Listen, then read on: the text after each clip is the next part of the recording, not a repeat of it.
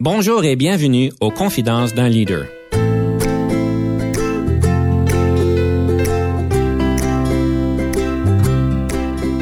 Ici Denis Lévesque, coach de cadre. Nous avons donc l'honneur et le privilège de recevoir en studio des leaders qui ont marqué leur communauté afin d'apprendre de leur expérience et de s'inspirer de leur sagesse.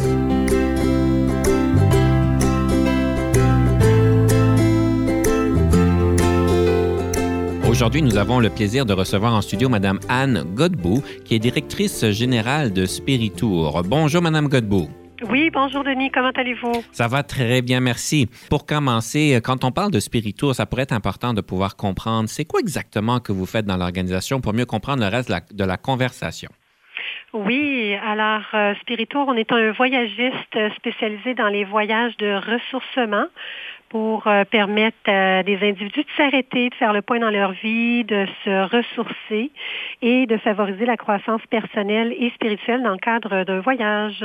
Et on est à notre quatorzième année d'opération. Félicitations, ça a l'air vraiment quelque chose d'intéressant. C'est pas quelque chose qu'on entend souvent parler des mm-hmm. voyages de ressourcement.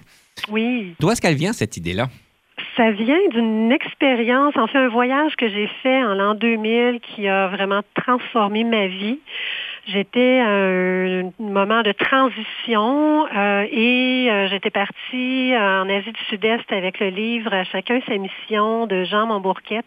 Et en faisant les exercices euh, pour découvrir son projet de vie, j'ai eu en fait un peu une vision de ce que je fais aujourd'hui. Ça a été comme un grand oui parce que c'était vraiment le, le mariage de mes deux grandes passions qui sont le voyage et la spiritualité. Donc, c'est né de cette façon-là.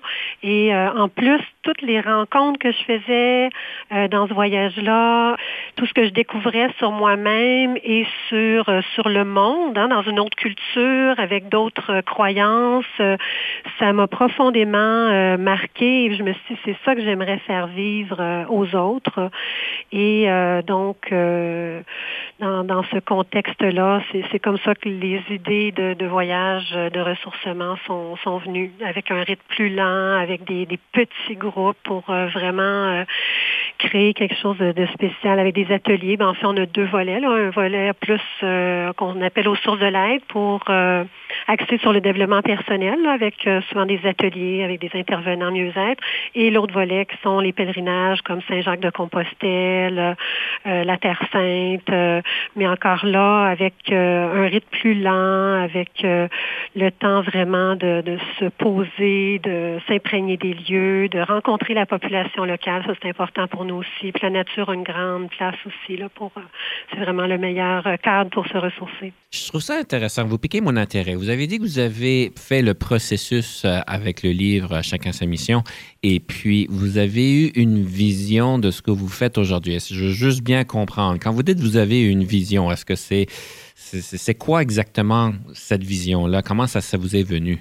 En fait, c'était dans le cadre d'une méditation qui était proposée par euh, l'auteur, Jean Montbourquet, dans le livre, suite à plusieurs exercices où j'avais fait, bon, euh, ma ligne de vie, j'avais euh, nommé un peu mes talents. Bon, même avant ça, c'était un peu, bon, faire les deuils aussi. Et puis, j'avais, bon, fait la liste un peu de mes talents, de mes intérêts, de mes passions, etc.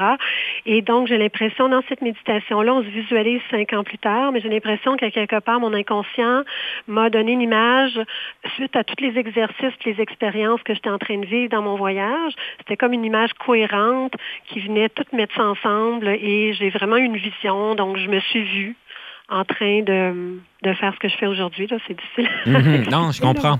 Je trouve ça intéressant parce qu'en fait, euh, évidemment, dans mon travail, euh, je suis appelé à accompagner euh, des cadres à, tous les âges, je dirais même en quarantaine, cinquantaine, soixantaine, et, et, qui me posent des fois la question et qui me demandent de cheminer avec eux par rapport à ce qu'ils veulent devenir quand ils vont devenir grands. Il y a toujours de, toutes sortes de dynamiques qui fait que leur travail peuvent être très demandants et on se pose des fois des questions si on est vraiment à bonne place. Et je leur dis tout le temps, écoutez, c'est un cheminement pour arriver à cette clarté-là, il euh, n'y a pas vraiment une vision de Dieu qui peut nous arriver, mais vous semblerait que vous êtes l'exception. Vous l'avez eu, cette vision de Dieu. Oui, je crois que c'était très clair. ça s'est vraiment ancré en moi. Comme je vous ai dit, ça, ça a été comme un grand oui à l'intérieur. C'était une révélation et ça a pris quand même quelques années avant que je mûrisse mon projet. Euh, j'en parlais, mais j'étais toujours prudente. J'avais peur qu'on éteigne mon rêve. Hein. C'était devenu mon, mon objectif, mon rêve. Euh, un jour, je l'ai partagé avec, en fait, c'était mon ancien employeur. Puis il a dit, Anne, ton projet est extraordinaire. Et puis, j'avais l'offre de partir ailleurs pour travailler chez un autre voyagiste. Ça fait, j'ai quand même travaillé 14 ans pour une autre agence avant de fonder mon agence. Et puis, il a dit, Anne, si tu restes avec nous, j'étais en train de dire que je partais, si tu restes avec nous, on va t'aider à, réaliser ton, projet, ton rêve. Et il a tenu parole, puis euh, ça a été extraordinaire, ce qu'il a vraiment cru. Puis, euh, c'est super, c'est une belle histoire, ça c'est super bien. Si je comprends bien, vous avez quand même une organisation qui a un but d'offrir des services qui aident les personnes avec une certaine connotation assez forte en spiritualité et en ressourcement spirituel. Mm-hmm. Je présume que ceci impose, je ne sais pas si le mot est, exact, mais impose une certaine culture, une certaine spiritualité à l'interne ou est-ce que c'est vraiment transparent? Les opérations sont des opérations? Comment est-ce que ça se vit à l'interne, tout ça? Effectivement, vous touchez un point important pour moi de continuer dans le plus dans le tourisme de masse, ça faisait pas de sens tout à fait. Donc, je voulais euh, aussi un modèle de gestion euh, qui était plus proche de mes valeurs et j'ai découvert euh, l'économie de communion. Euh, qui est un nouveau modèle économique qui place l'humain au centre, donc des valeurs très fortes de solidarité, de partage, de transparence, d'honnêteté. c'est vraiment pas juste un système de valeurs, là, mais c'est, disons, c'est ce qui est central.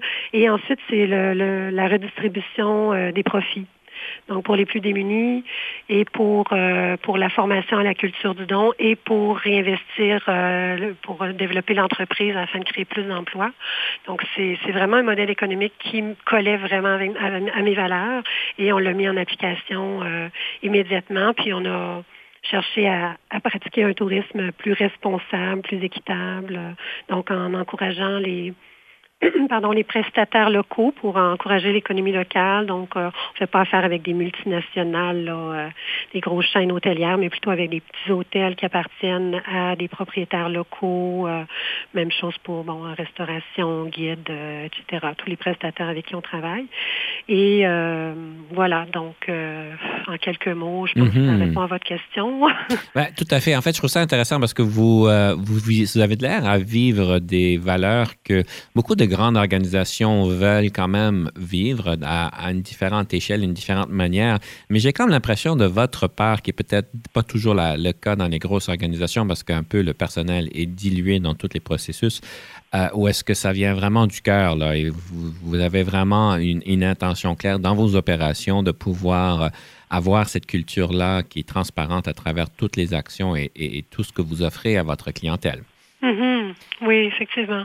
Ben, ben, c'est partagé par mes employés, ce que je trouve beau, là, c'est de toujours leur transmettre ça. Euh, on n'est pas parfait, mais on mm-hmm. essaie toujours de, s'améliorer puis de, rester pardon, ancré. C'est un peu à contre-courant, là. Mais euh, c'est toujours de refaire ce choix et puis euh, de, de, continuer d'aller de l'avant. Vous êtes une femme courageuse. Et je présume lors de votre euh, processus d'embauche, parce que vous avez quand même des employés, vous avez des collaborateurs euh, qui travaillent avec vous aussi, euh, mm-hmm. lorsque vous passez à l'embauche, à la sélection, est-ce que c'est une, une, dynamique que vous vous penchiez dessus sur la spiritualité de la personne? Est-ce que sa, sa spiritualité vient vraiment combler ou est-ce qu'elle est vraiment pareille à celle de l'entreprise? C'est sûr, c'est toujours délicat. Disons que normalement, dans une embauche, euh, parler de spiritualité ou même de religion, c'est des sujets qui sont un peu tabous, mais dans notre cas, vu que justement, c'est des voyages euh, spirituels, euh, donc la question se pose. On essaie de la poser la plus respectueusement possible, puis je veux dire, on a une grande ouverture ici et on veut que les gens se sentent à l'aise, mais on leur pose la question. Souvent, ça va, ça va être de poser de la façon suivante, de quelle est la spiritualité qu'est-ce que c'est la spiritualité pour vous, quelle forme ça prend dans, votre vie.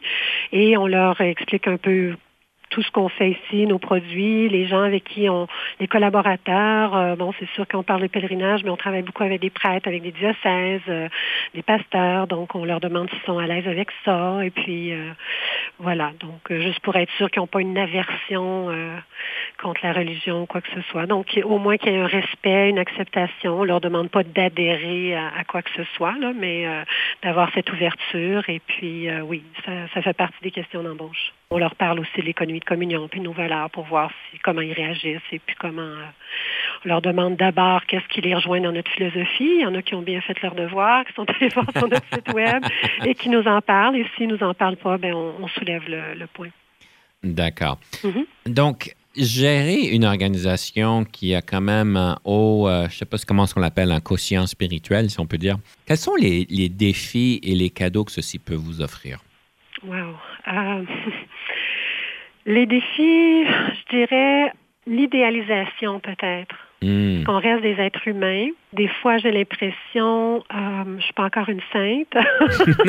Et puis aussitôt, que quelqu'un perçoit, euh, dans, surtout à l'interne, là, si quelqu'un perçoit que, oups, j'ai euh, offert euh, un certain privilège à une personne, bon, ça peut rentrer dans le cadre, par exemple, si elle vend telle destination, mais qu'elle la connaît pas très bien, ben, par exemple, je l'envoie, je l'envoie à l'étranger faire un voyage de repérage, et puis là, bon, il y a des jalousies, puis ben là, on est supposé être dans l'équité, on devrait tous aller ah, Je donne un exemple. Alors, l'équité, c'est quelque chose, c'est très, très sensible euh, parce que, bon, euh, chacun, à quelque part, a sa, définition et puis souvent, ben, ils voient l'équité de leur point de vue. Là, donc, euh, donc c'est ça. C'est important pour moi de, de toujours être très transparente, puis de si je donne un privilège à quelqu'un, ben, d'essayer d'en accorder d'autres aux autres, puis de leur faire comprendre que leur tour va venir. Et voilà.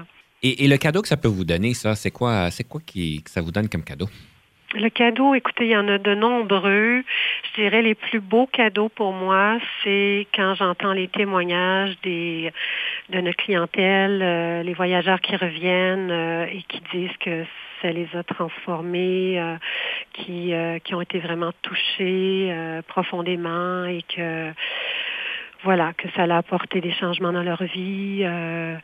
Et on a eu vraiment de très, très beaux témoignages, des fois des mm-hmm. réconciliations aussi, entre autres, bon, tout à l'heure, on parlait de religion, ben, il y, a, il y a notre clientèle, bon, qui s'était, par exemple, euh, éloignée euh, éloignés de l'Église, mais avec une aversion. Donc, ils sont pas nécessairement euh, retournés à tous les dimanches, mais juste euh, d'avoir été en contact avec des communautés vivantes ou avec des prêtres qui sont euh, très profonds dans leur réflexion, très très proches des gens. On, nous, on, nous, dit souvent, ben ça m'a comme réconcilié avec avec l'Église. j'avais un froid avec ma mère à cause de ça, puis ça m'a réconcilié avec ma mère père. C'est mm-hmm. vraiment spécial, tout ce qu'on entend. Là, pour moi, ça, c'est les, les, plus beaux cadeaux. Là. On a vraiment une belle clientèle. Qui ont un cheminement spirituel. Donc, ça fait ça fait des groupes vraiment très, euh, des gens très positifs. Et puis, bon, je parle de religion, mais on, touche tout. Hein. On touche le développement spirituel, euh, le, développement personnel, pardon.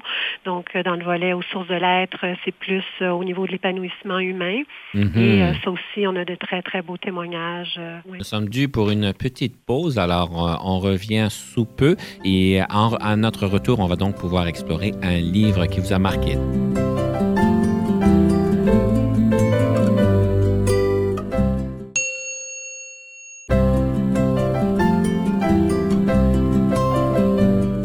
Retour à l'émission. Nous sommes donc avec Madame Anne Godbout, directrice générale de Spiritour. Nous avons donc l'opportunité aujourd'hui de pouvoir explorer les leadership, surtout dans une organisation qui a une connotation, un objectif, si je pourrais dire, une mission plus spirituelle. Alors, euh, merci Madame Godbout de nous permettre de pouvoir euh, explorer ça avec vous. Nous avions donc parlé d'avoir une conversation sur un livre. J'aime toujours pouvoir poser la question sur un livre en leadership qui vous a marqué. Et à euh, vous, ça serait quel livre que vous nous recommanderez de considérer? J'ai beaucoup aimé les 48 clés pour un management durable de Xavier Camby. Euh, qui parle entre autres du modèle de manager-serviteur. Ça, ça m'avait vraiment marqué. Euh, il parle d'inversement de, la présentation hiérarchique pyramidale. Euh, il cite que ça vient de Robert euh, K. Greenleaf, qui aurait été inspiré par la lecture d'un roman d'Herman S. Euh, donc, euh, c'est vraiment dans le but de susciter l'épanouissement de chacun, euh, de chaque employé par l'utilisation maximale de ses talents et la réalisation personnelle, puis la satisfaction au sein de l'équipe. Et donc, de considérer même, il va jusqu'à dire, considérer chaque employé comme un collaborateur client, donc de le servir comme si c'était un client. Et, et donc, qu'il y a ce, cette relation qui est renouvelée, euh, dans lequel on dit, ben oui, oui, tu m'obéis, tu exécutes mes consignes, mais c'est pour notre réussite commune. Et en contrepartie, ben, je vais te former, veiller à ton bien-être et à ta réussite euh, professionnelle. Donc, en, gros, c'est un peu son... Et moi, je trouve que ça rejoint le principe euh, de subsidiarité subsidiarité, j'ai découvert ce mot-là récemment et c'est mhm. justement ce que ça veut dire. Puis moi, c'est le modèle que j'ai eu. Mon ancien patron était exactement le même, puis c'est ce que j'essaie de reproduire depuis les débuts. C'est vraiment de mettre chaque employé au bon endroit selon ses forces, ses talents qui puissent vraiment s'épanouir et les développer au maximum, les mettre au service des autres et c'est comme ça qu'on peut s'épanouir en tant qu'être humain. Alors moi, c'est le modèle que j'ai eu et c'est je trouve ça hyper important. Et on dit que c'est important aussi de jumeler la subsidiarité avec la solidarité. Donc, euh, chacun dans son champ de compétences, mais de ne pas oublier qu'ils font partie d'un tout et d'être solidaires euh, les uns avec les autres. J'aime beaucoup ce que vous nous apprenez. Vous m'avez aussi appris ce mot-là, la subsidiarité. Et j'aime beaucoup euh, ce que vous faites au niveau de l'équilibre entre la subsidiarité et la solidarité. Donc, euh, c'est mm-hmm. un, beau jumelage, comme vous dites. Oui. Mais vous savez, je vous écoute, je trouve ça vraiment intéressant euh, tout ce que vous vivez. Mais je me pose la question entre ce, ce désir de servir, ce désir d'avoir une mission à, à connotation, si on peut dire, spirituelle, Comment est-ce qu'on fait pour faire l'équilibre entre tout ce désir-là et cette mission-là?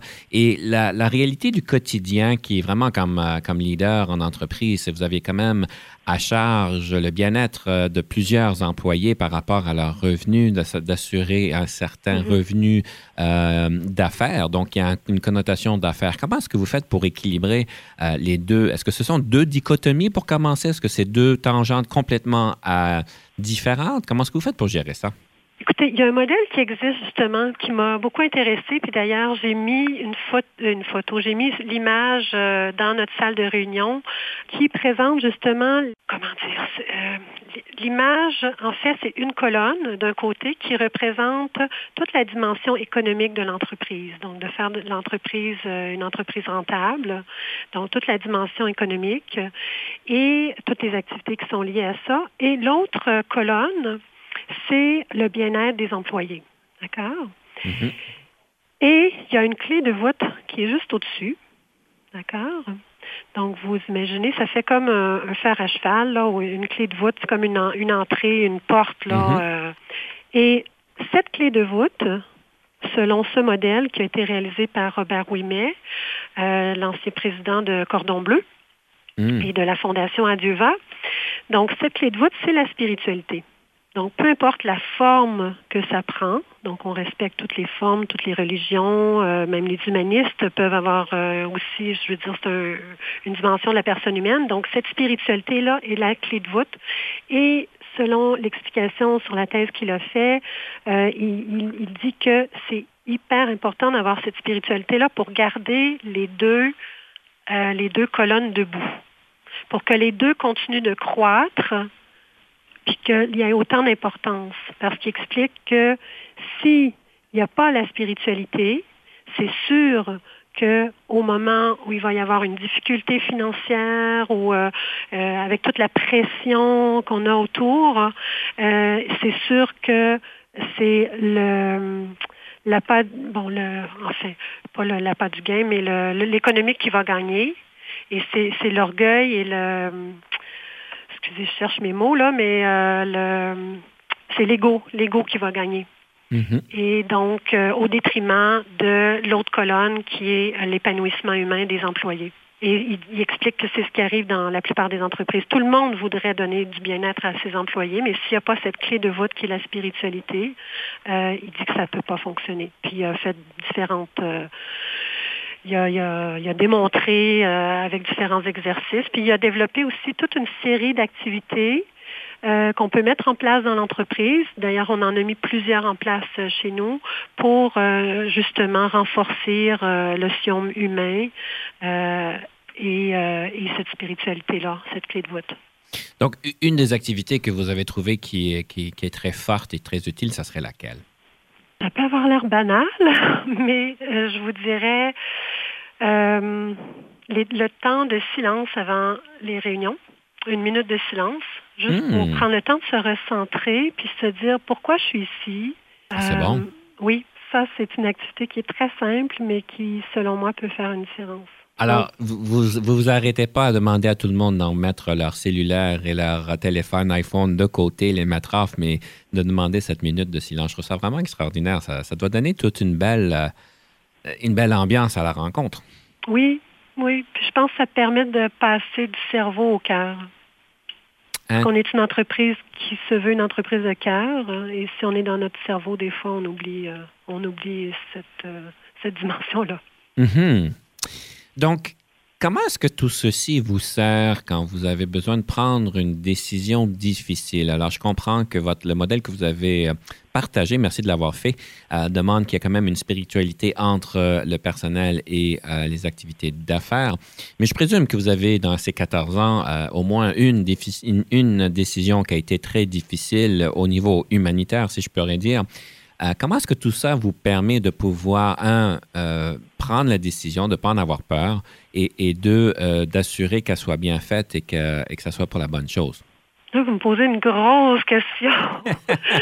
Parce que, comme je vous expliquais l'autre fois, je suis dans une grosse restructuration avec des gros défis, même au niveau financier euh, à cause de la restructuration. Là. Alors, euh, je vous dirais que je suis justement en train de prendre des grosses décisions. Mm-hmm. Et puis, euh, une autre des activités suggérées par, par le docteur Robert Wimet, c'est d'avoir un petit espace, un oasis de silence. Et on en a un dans l'entreprise. Donc, j'essaie d'aller passer des petits moments chaque matin. Justement, quand j'ai des grosses décisions, ben, c'est là que je me réfugie. oui. Des gros défis, j'en ai eu beaucoup. Je ne parlerai pas de celui présentement parce que je n'ai pas encore trouvé toutes les solutions, mais j'en vois plein. Euh, mhm, alors, j'ai mhm. très confiance parce qu'à chaque fois qu'on a eu des défis, on a trouvé des bonnes solutions. Et euh, je pense qu'elles m'ont, entre autres, été... Euh, été inspirées. Souvent, les bonnes personnes vont arriver au bon moment. Pour moi, c'est pas des hasards, mais des synchronicités ou des, de la providence. Mhm. Et j'en ai eu beaucoup, beaucoup, beaucoup d'expérience. Donc, un des gros défis, comme je vous avais déjà mentionné, euh, c'était de passer de directrice fondatrice affiliée à propriétaire de compagnie. Là. Ça, c'est un gros saut dans le vide. Mm-hmm.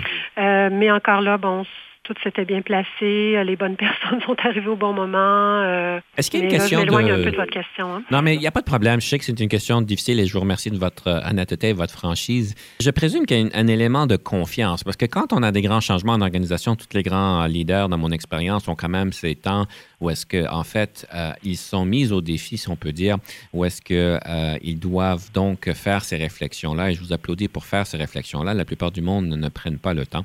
Mm-hmm. pour pouvoir avoir donc une décision mûrie et puis une décision bien appropriée pour que les actions puissent suivre.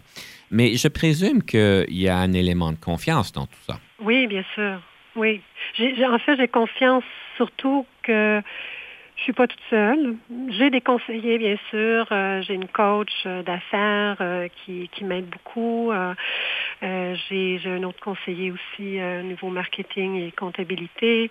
donc, je suis outillée, mais à quelque part, j'ai aussi cette impression d'être accompagnée par un plus par plus grand que moi.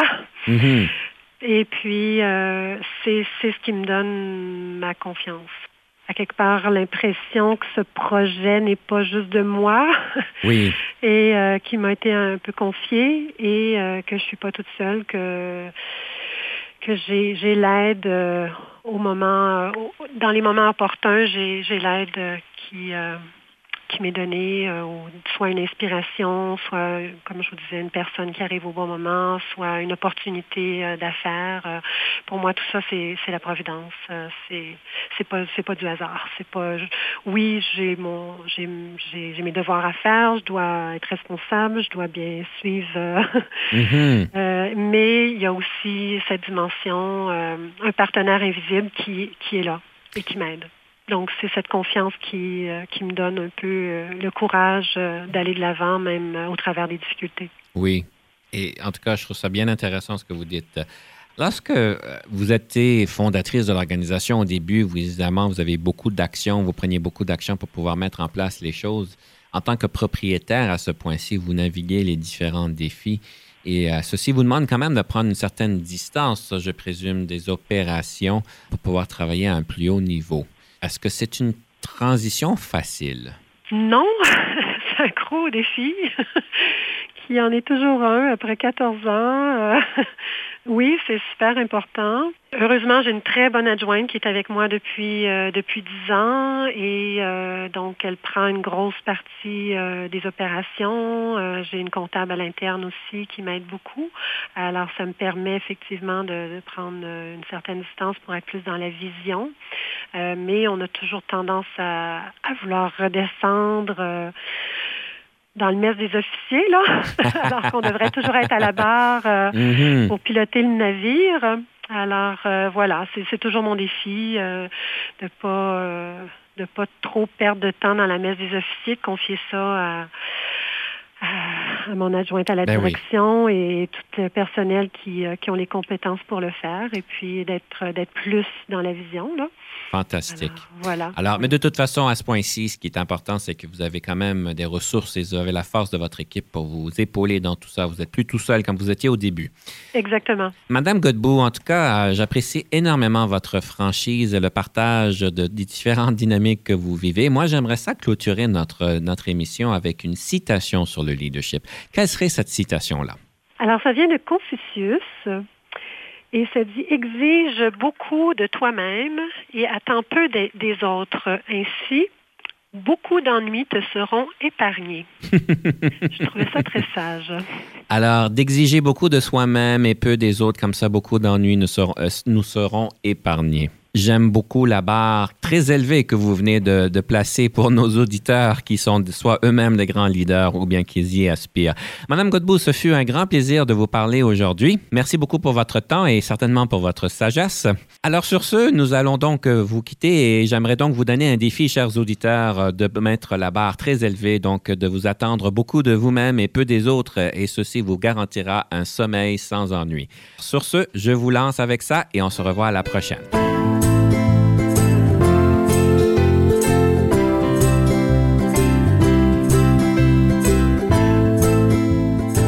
Conception, animation, entrevue et recherche, Denis Lévesque. Montage et réalisation, Jean-Paul Moreau. Confidence d'un leader est une production et une présentation d'Unique FM 94,5.